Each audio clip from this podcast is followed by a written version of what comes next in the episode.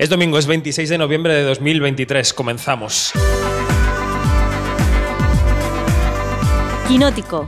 Cine, series y cultura audiovisual con David Martos. Quinótico.es. Y comenzamos este tercer episodio del podcast especial de Quinótico desde el Festival de Sevilla y cuando estaba diciendo esas palabras, mirando a la cámara, porque para los que escucháis en podcast, esto también se está viendo en directo en YouTube y en Instagram, me he dado cuenta de que me he dejado mi libreta en esa mesa. Así que ahora alguien, por favor, me acerca. O sea, la magia del, cine hará que te... Gracias, gracias, Sergio. Bueno, decía, empezamos el tercer capítulo del podcast desde aquí. Sabéis que estamos todo el día haciendo entrevistas con actores, con directores, con productores que están en el festival, pero por la tarde hacemos una pausa un poco relajada de análisis con algún invitado y con parte del equipo de Quinótico. Alejandra Musi, buenas tardes. Buenas tardes desde Sevilla. ¿Vas a contar dónde hemos comido? Ah, sí, ¿quieren? Es interesante. Bueno, pues en un indio buenísimo. Dani Mantilla, buenas tardes. Está bueno, sí, Venimos a Sevilla a comer en un indio, esto que no nos lo tenga en cuenta el festival. Y nuestro invitado de hoy es Fernando Franco, que está presente en el festival por La Estafa del Amor, película de Virginia García del Pino, que él produce, ¿no? ¿Qué tal, Fernando? ¿Cómo estás? Muy bien. Pero es que es la persona más polivalente que hay en esta industria, porque lo hace todo. Sí. no lo sé, no lo sé. Quiero decir, porque claro, yo siempre repartimos un poco los invitados entre, pues eh, eh, los elegimos algunos para hacer entrevistas de la película, otros para el podcast y de repente dijimos, bueno, Fernando tiene que venir al podcast porque con él se puede hablar de muchos aspectos de la industria, porque no solo es montador, no solo es director, no solo guioniza, no solo ha hecho cortos, es que, es que en fin, vale para todo. Bueno, yo creo que hay mucha gente que, tiene como eh, las mismas facetas que yo, que son producir, dirigir y escribir, y yo luego aparte tengo la de montar, ¿no? Igual esa es como el extra. Eso te hace exótico. Eso es lo que me da como el puntito exótico, sí, exactamente. Bueno, empecemos con esta película, si te parece, y ahora abro, abro el micro a los compañeros. Em, ¿Por qué te metes en la estafa del amor? ¿De dónde surge el proyecto y por qué estás en él? Bueno, pues básicamente por amor a, la directora, que es Virginia García Alpino, que está ahí. Es una eh, presencia, una presencia. Haciendo como un gesto. Eh, bueno, porque Virginia y yo somos amigos de hace muchísimo tiempo y le tengo mucho cariño, mucho respeto, me encanta lo que hace y, y bueno, surgió la posibilidad de trabajar juntos. Hemos coproducido, somos tres productoras en realidad, está eh, Jorge Caballero, Mario Madueño y yo produciendo y, bueno, la verdad es que súper contento de poder, es la primera vez desde hace muchísimo, nos conocimos en Alcances, en Cádiz, también aquí en Andalucía hace muchísimo tiempo y es la primera vez que hemos podido currar juntos, así que muy contento. ¿Y por qué? ¿Por qué quisiste producir esta historia? Em, una historia, iba a decir metacinematográfica, pero teatralo-cinematográfica sobre el amor, sus consecuencias, cómo nos afecta en la vida. Em, una historia compleja y sencillísima a la vez. ¿Por qué has querido estar en esta película? Un poco volvería a, responder lo, mismo que al principio por fidelidad a Vivi, a Virginia.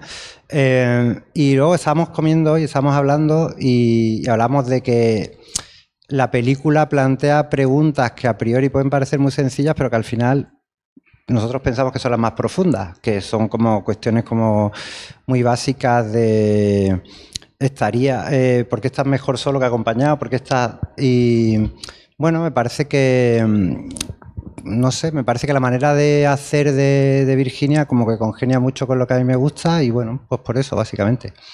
Alejandro, tú que has visto la película, ¿tú tienes algún objeto que guardas en un cajón que te recuerde a una relación pasada o no? Ay, qué pregunta me ha pillado, ¿eh? Sí, total, seguro, pero, pero es que eh, no, yo ya he dejado el pasado detrás y estoy con, mi, con, mi, pareja desde hace 21 años. O sea que le rompo la película a Virginia, como dice en algún momento. Es verdad, la que sale rompiendo la película es mi chica. Ah. de hecho. Oh. pues ya somos varios, ¿no? Sí, sí. Así que no, no, ya nada del pasado, todo hacia el futuro. Además, Ale se acaba de mudar dos veces, así que los objetos se han quedado por el camino seguro. He hecho mucha limpieza a lo largo de los años. Exacto, exacto. Las mudanzas son grandes eh, antídotos contra el amor. Las mudanzas pueden romper cualquier relación. Eh, no es un caso personal, ¿eh? esto es una cosa genérica. Bueno, em, decíamos, Fernando Franco, figura polivalente del cine, Dani. O sea, él ha hecho mm, tres largos, si no me equivoco ya. Sí. Eh, varios cortos, eh, ha montado algunas de las grandes pelis de la última década y media, podemos decir. Eh, ¿Tú cómo definirías a Fernando Franco? Lo he dicho antes, es, una persona polivalente que además es interesante que esté en este tercer podcast porque en el primero lo mencionó Pablo Berger, que estuvo de, de padrino. Tú ya habías trabajado con él en, en Blancanieves, ahora estás en Robot Dreams. Yo tengo curiosidad por. ¿Cambia el proceso del montaje cuando estás haciendo animación?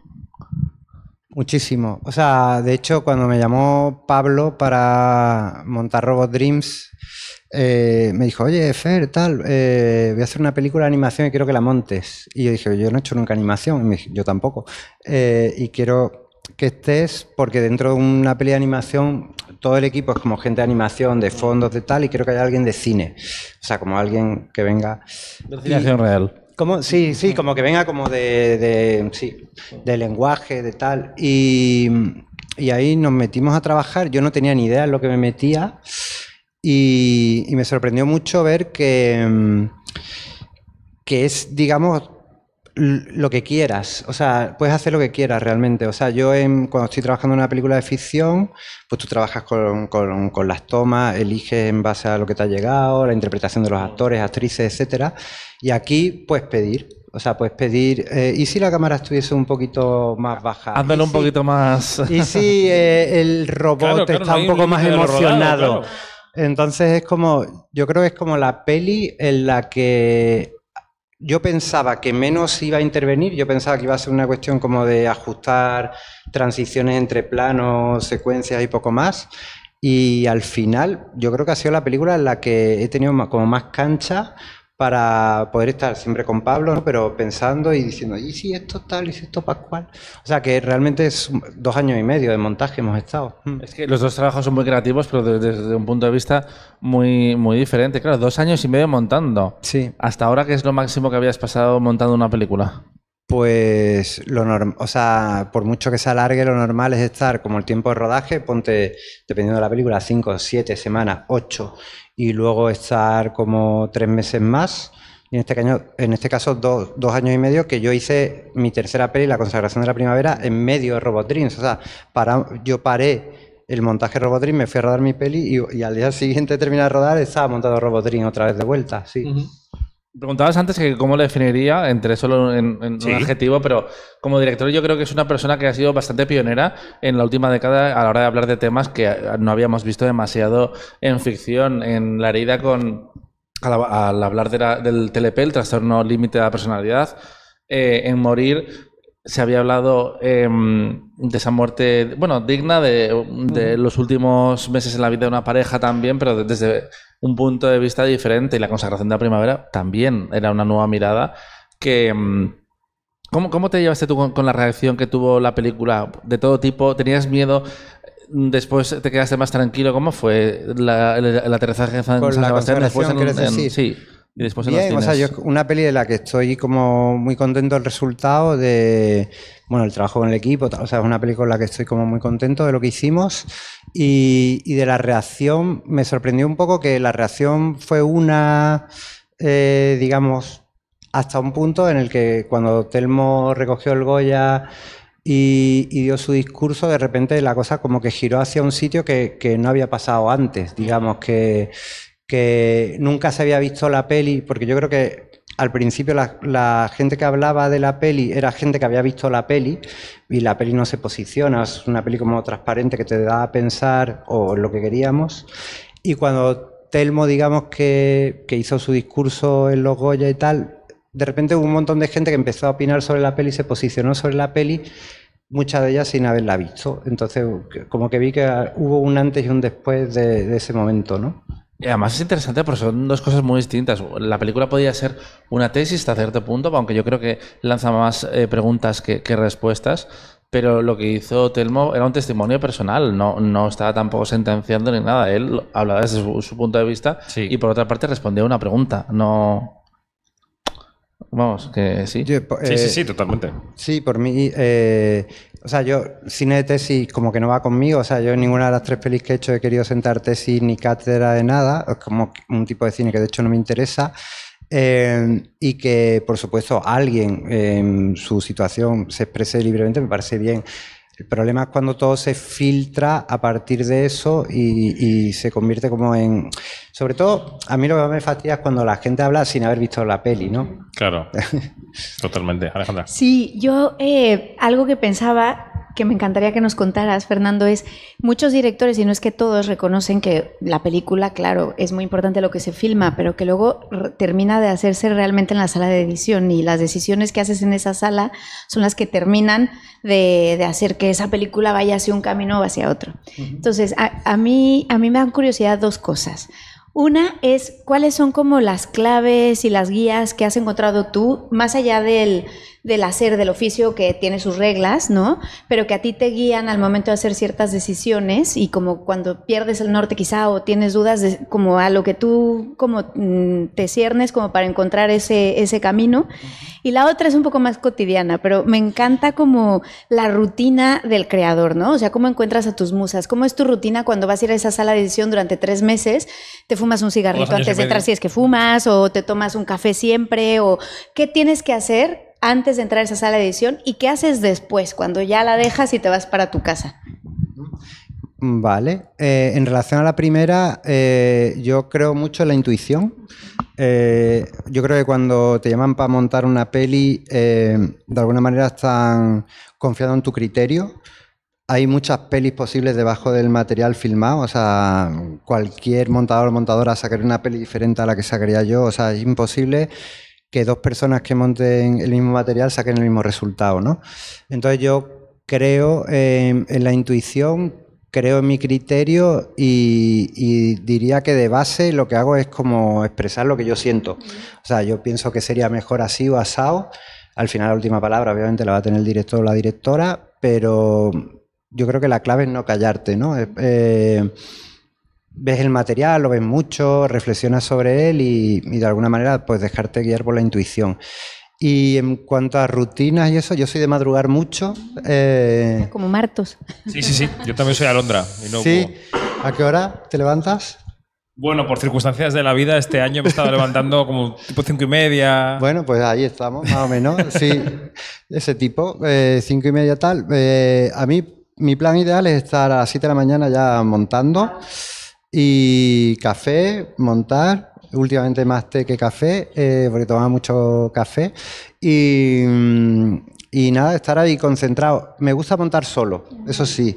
En la medida de lo posible, me gusta no estar con el director o la directora delante mientras monto, si se puede, que es una cosa que, por suerte, yo creo que con los directores y directoras que curro lo entienden perfectamente pero no es por una cuestión de celo ni de nada, sino porque yo creo que ya es difícil tener distancia con el material y, y que la ha dirigido tiene, por supuesto, menos. Y si yo estoy como montando, interviniendo sobre las tomas y tal, y esa persona está viendo lo que yo estoy haciendo, cuando le dé un play para que lo vea, no, no tiene distancia. Entonces yo prefiero como trabajar un poco a mi aire eh, y luego mostrarle el resultado y luego que sobre eso hablemos, tomemos nota y bueno, es un poco mi... ¿Y qué haces al salir de la sala?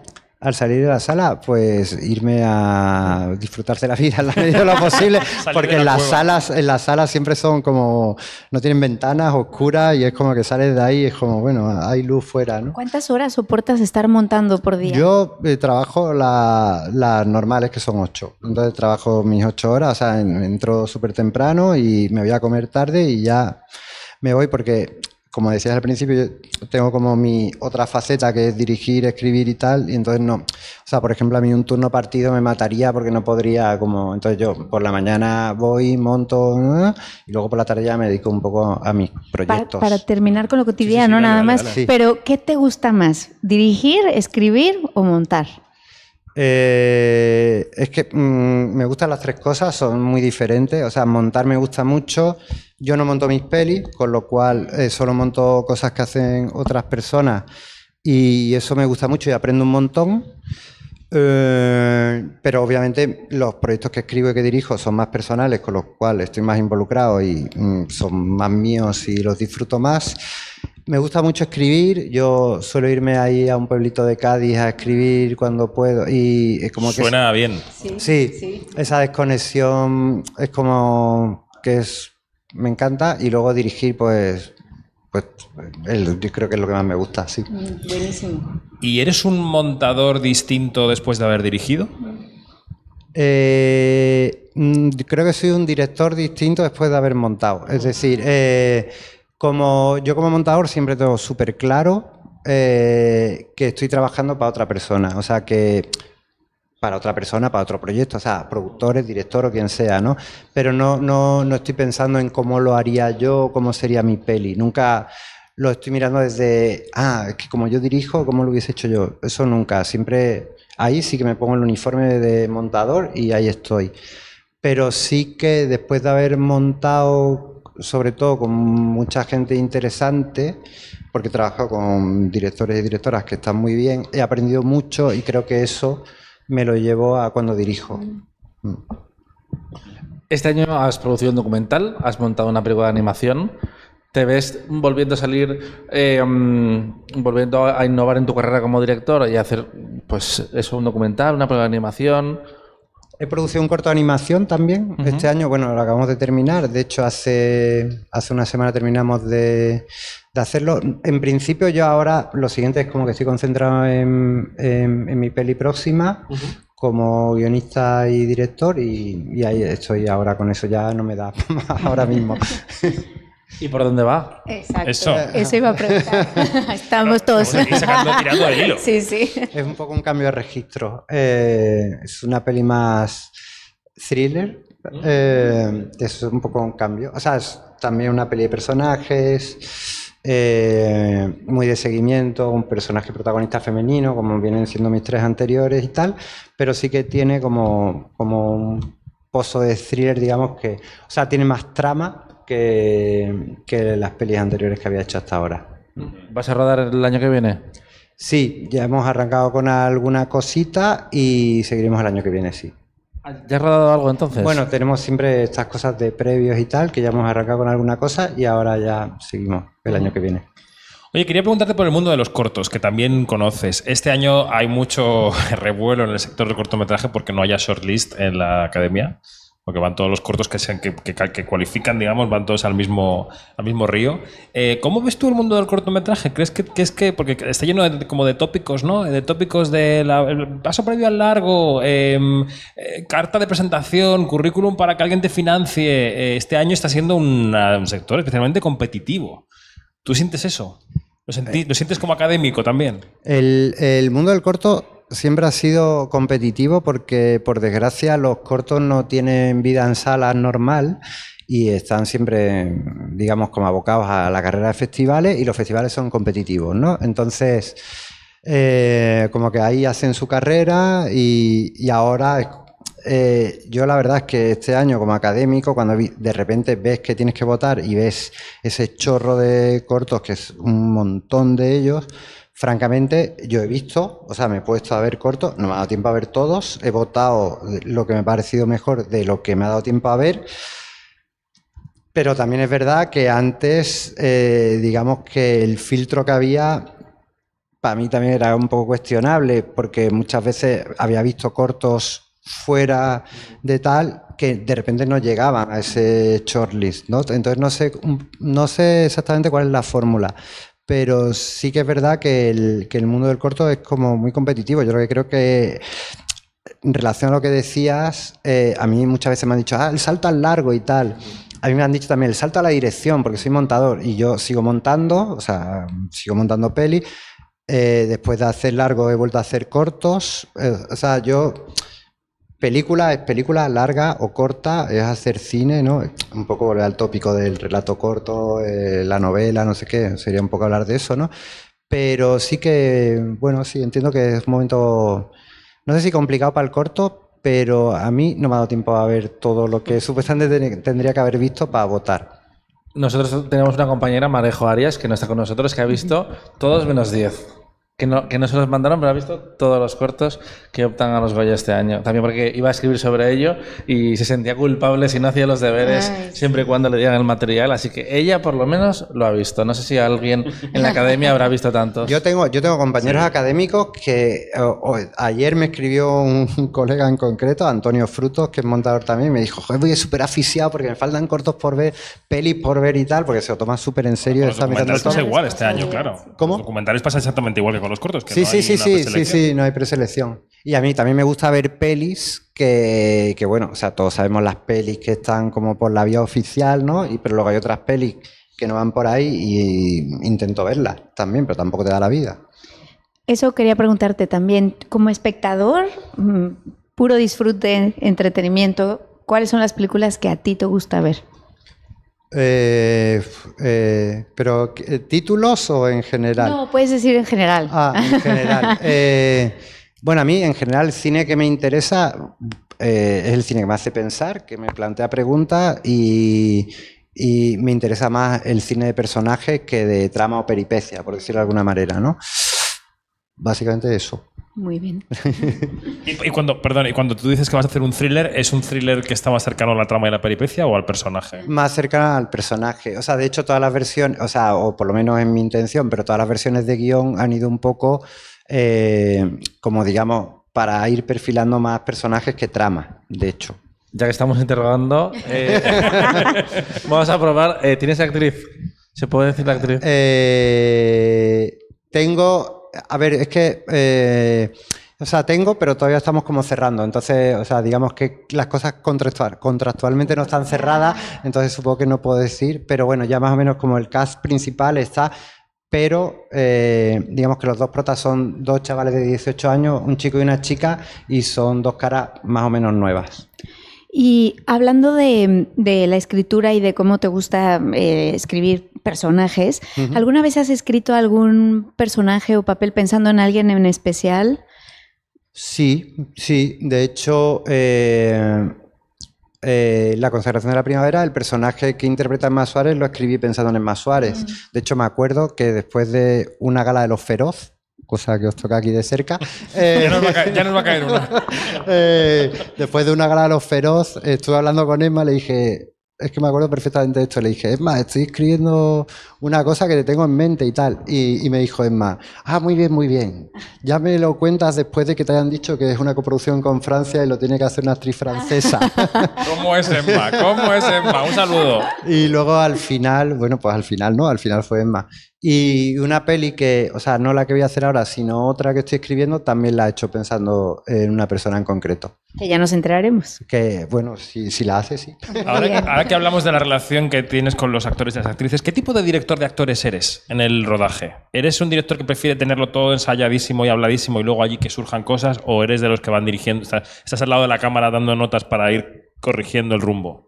Pues las dos cosas. O sea, en realidad, eh, muy ensayado. De hecho, eh, nosotros estamos ya, o sea, hemos arrancado con cosas, pero estamos ensayando eh, para cosas del año que viene. Ento- o sea, sí, ensayo mucho, pero luego siempre estoy abierto a, a todo lo que pueda pasar y, y sigo dirigiendo en el set, digamos. Lo que pasa es que también eh, todo el trabajo que inviertes en la preparación es como trabajo ganado de cara al rodaje, ¿no? Para poder tener más tiempo luego para improvisar o para... Entonces sí, eh, ensayo bastante, la verdad es que me gusta. Ok. Uno de los debuts que más me han gustado los últimos años fue Viaje al cuarto de una madre, de Celia Rico. Este año has- has vuelto a trabajar con ella. La película ya está, ya está empaquetada para el estreno en marzo de- del año que viene. ¿Qué nos puedes contar de la, de la peli? Pues que la peli es una maravilla, eh, Los Pequeños Amores, a mí me encanta. eh, a mí me gusta mucho cuarto de una madre, pero me gusta más esta. Eh, me parece, o sea, me encanta esta peli y mm, pues yo creo que con eso es suficiente. Es una peli que está genial, la- las dos protagonistas están geniales, el guion está genial. Me parece una peli muy delicada y, de mucha sensibilidad. Me parece una peli buenísima. Que eran María Vázquez y. Eh, y. Coño. Te- eh, te- eh, eh, perdona. Te he puesto a tu de, de- de- Eh, No repente. nada, ahora lo buscamos y lo decimos. pero No, no, estas no, cosas pero es que, es que, bueno, que estoy un poco empanado, pero ahora te lo digo ahora mismo. Sí, no, no, típico nombre que no viene a la cabeza. ¿Sabes que es el gran rumor del cine español de que esta película va a Berlín? Adriano Adriano Ozores, Adriano efectivamente, Ozores, dice. Luis Fernández. Que se dice que esta película tiene opciones para estar en la Berlinale. Ajá. Muy bien, muy bien. ¿Por qué no, no? Claro. No, no, no. No, lo digo porque, claro, ha habido películas que han tenido un recorrido muy importante en los últimos años, mm, comenzando el paso por la Berlinale, luego, por ejemplo, yendo a Málaga, que también cuadraría con ese estreno en marzo. Es decir, que, que está situada para ese recorrido que ha bautizado muchas películas importantes del cine español. Lo quería comentar contigo, nada más. Bueno, es que esa es la rumorología, que todo bien. Vale, vale, perfecto. en cualquier caso, vaya donde vaya, la peli está genial. No, no, y además Celia, que es, que es maravillosa, es eso, una directora de la delicadeza, ¿no? Que yo creo que eso es una. Sí, total. O sea, es una peli Definición. muy delicada. Es que es muy buena la peli, en serio. Yo he disfrutado un montón montándola y está muy bien. Aquí también un tema que está sobrevolando el festival es la abundancia. Abundancia. La abundancia no de recursos, desafortunadamente. Por eso me sino sorprendía. De, ¿eh? sino de estrenos en, en cines, en plataformas, abundancia de la producción, la saturación incluso, ya no solo para los medios de comunicación que tenemos que llevarle a la gente lo que se estrena, sino incluso para los espectadores, que no sé si tienen tiempo de ver todo lo que se acaba produciendo, ¿no? Eh, evidentemente no somos quienes para decirle a nadie que no produzca algo, eh, pero ¿qué, qué reflexión te produce el hecho de que haya tanto contenido, palabra maldita, disponible en todas partes y a todas horas y a, y- y a la vez esté quebrando el modelo de, de exhibición, ¿no? Se esté cambiando, las placas se estén moviendo. No sé si tienes una reflexión sobre esto. Bueno, la semana pasada fue para mí bastante palmaria de la semana pasada cuántas pelis españolas se estrenaron, fueron seis Un montón, películas sí. sí. y, y todas fueron tirando a regular mal. en la taquilla o mal, que es una pena porque hay un montón de trabajo detrás de esas pelis. Y, luego tienen esa vida tan corta, ¿no? Estás ahí como deseando que se estrene y tal, y luego van mal. Eh, y a mí me ha pasado también con, con las mías, ¿no? Eh, has dicho contenido, eh, has dicho palabra maldita contenido. A mí esto de consumir contenido es como algo con lo que no puedo, porque es como eh, lenguaje neoliberal para hablar de cine, porque siempre hablo con mis alumnos y tal, que tú no hablas de consumir arte cuando vas al Museo del Prado, sin embargo, no dices, ¿qué te gustan más, los contenidos de, de Goya o de Velázquez? ¿no? Sin embargo, estamos como, el cine se ha convertido como en algo ¿no? que hablamos con este léxico y, mm, y bueno, yo creo que hay mucho más de lo que se puede digerir, pero tampoco soy yo nadie para decir qué se tiene que hacer y qué no, ¿no? Pero sí que es verdad que hay, hay mucho. Hay mucho. Una Sí. pregunta ahora que hablabas de, de- de tus alumnos. Sí. Eh, ¿Qué notas en la mirada de los jóvenes eh, respecto a cómo se acercan a los contenidos? ¿Qué es lo que buscan? Eh, ¿Hay un cambio? A las películas. A las- sí, a las películas. Bueno, ellos, Bueno, dirían, ellos dirían contenido. Ellos ¿eh? serían contenidos Sí. probablemente. Pero, ¿qué, qué, qué es lo que notas y cómo crees que eso va a permear un poco en Pues, el futuro de... Es ambivalente, o sea, de- tienes... o sea, no creo que se pueda como generalizar. Hay gente que igual eh, está súper en TikTok como viendo películas de William Wyler, y te lo digo tal cual.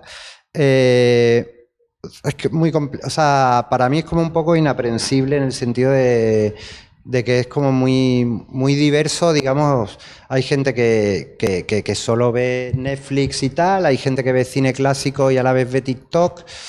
Yo aprendo mucho de ellos. eh, yo he aprendido sobre desktop films, cosas hechas con portátiles, no sé qué. eh, pero es como muy, muy convulso, digamos. No te, no te sé decir como una respuesta así clara porque creo que es como que hay de todo. Pero creo que somos víctimas una generación más de un pesimismo absurdo con respecto a los jóvenes que vienen. Eh, no sé qué, no sé dónde veía el otro día un hilo en Twitter que decía que todas las generaciones desde el siglo XIV han pensado que los jóvenes eran unos alocados que realmente no entendían la vida, que no se ferraban a las costumbres, que iban a, iban a destrozar todo lo que se había heredado y de repente lleva pasando siglos esto, ¿no? No, no, soy cero apocalíptico en ese sentido y de hecho eh, cuando mis alumnos me dicen, da una charla, no sé qué, le digo, no vayáis que os va a quitar las ganas de hacer cine.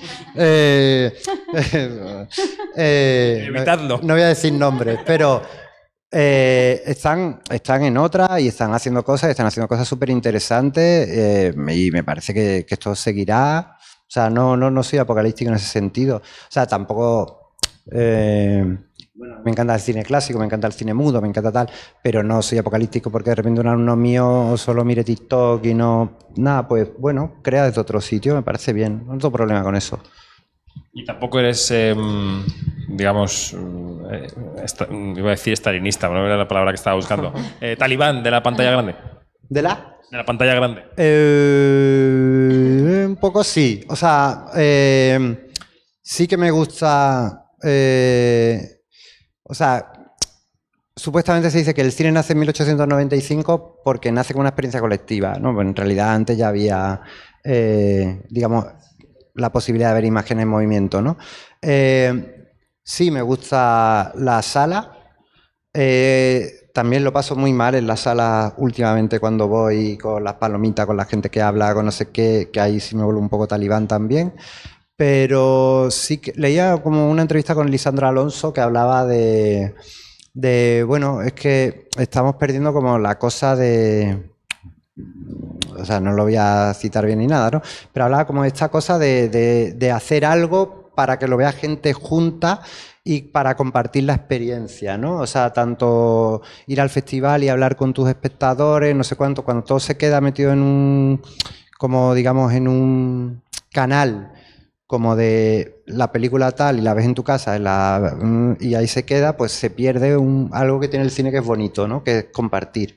Entonces sí, yo estoy a favor de la sala, pero tampoco soy un nostálgico ni un utópico. Sé que, que bueno, que la experiencia, digamos, de la plataforma de ver las cosas en su casa y tal, pues está ahí que la gente y la pandemia hizo mucho, por eso también, ¿no? Pero es una preocupación que se nota que está en la mente de los, de los cineastas porque es una imagen que siempre ha existido, pero en los últimos años hemos visto muchas películas y muchas series, la última que se me ocurre es La, La Mesías, donde vemos a gente impactada por una experiencia cinematográfica. Se me ocurre ahora ese momento cuando el personaje ve Titanic o en Belfast o en Los Fableman, esa imagen a menudo eh, anclada en la Bueno, en. Roma de Cuarón también Bien, había eso. De hecho, muchos cineastas que están haciendo pelis para plataformas están reivindicando la. Es que yo cuando vi Roma, por ejemplo, dije, Cuarón. O sea, veía eso, ¿no? Lo- lo- sí, claro.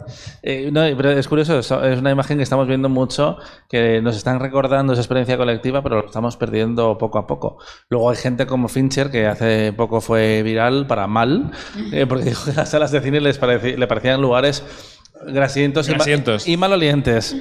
Que, A ver, le falta razón en algunas, en ¿eh? algunos Otras no, casos, pero. A ver, son dos adjetivos que yo no aplicaría en ninguna sala en la que he estado, pero sí un poco hostiles. Hostil, sí, a, a diferente- a- a diferentes niveles. No sé, tampoco cómo podemos salir de ahí, la verdad.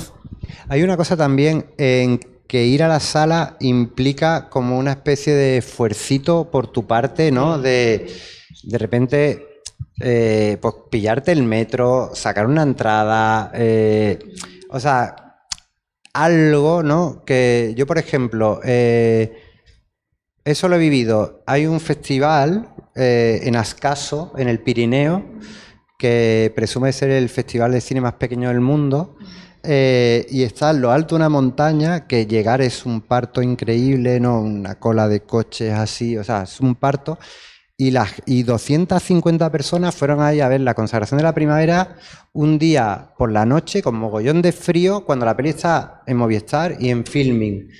Y hay algo en ese gesto que, y en luego charlar con la gente y tal, que creo que, bueno, que no puede suplantar la, la experiencia de ver la película en tu casa.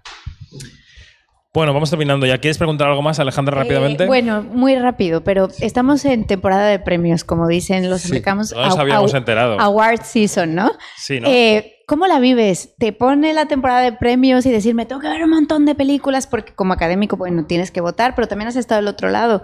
Eh, ¿Cómo se vive la temporada de premios? ¿Votas las tuyas? Desde, desde, desde, sí. Sí, voto las mías. O sea, voto las mías. Por ejemplo, yo he votado a Robot Dreams a saco. eh, también porque me parece que Robot Dreams es una película eh, muy buena y esa animación, y hay como un techo de cristal con la animación que creo que ojalá se rompa con esta peli, en el sentido de que hay puestos como dirección de arte, tal, no sé Mm, cuántos, que están genial, pero que la gente a priori no los considera. Eh, y, y sí veo pelis. De hecho, lo que decía antes, intento bucear en pelis que no conozco y tal, y, y buscar. Y lo vivo. O sea, hay una frase de Kaurismäki que, con la que siempre he comulgado, que es que las pelis no son caballos de carrera, ¿no? Que no hay que ponerlas, ponerlas a competir.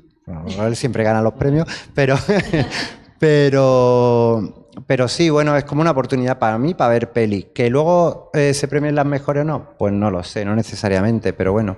Bueno. Pues Fernando Franco, productor de La Estafa del Amor, entre otras miles de cosas como hemos hablado aquí. Gracias y buen festival de Sevilla. Que vaya Muchas muy bien. gracias a vosotras y que vaya muy bien. Y que ruedes bien en este 2024. Muchas Que gracias. nos enteremos pronto de Con los esa proyectos. actriz misteriosa. Dani, Ale, hasta mañana. Bueno, a ti tú eh, más entrevistas, pero ya es el último podcast en el que El estás, porque ya te marchas. Pero mañana tienes alguna entrevista Sí, todavía. sí, sí, sí. Pues nada, hasta mañana, chicos. Chao. Hasta mañana.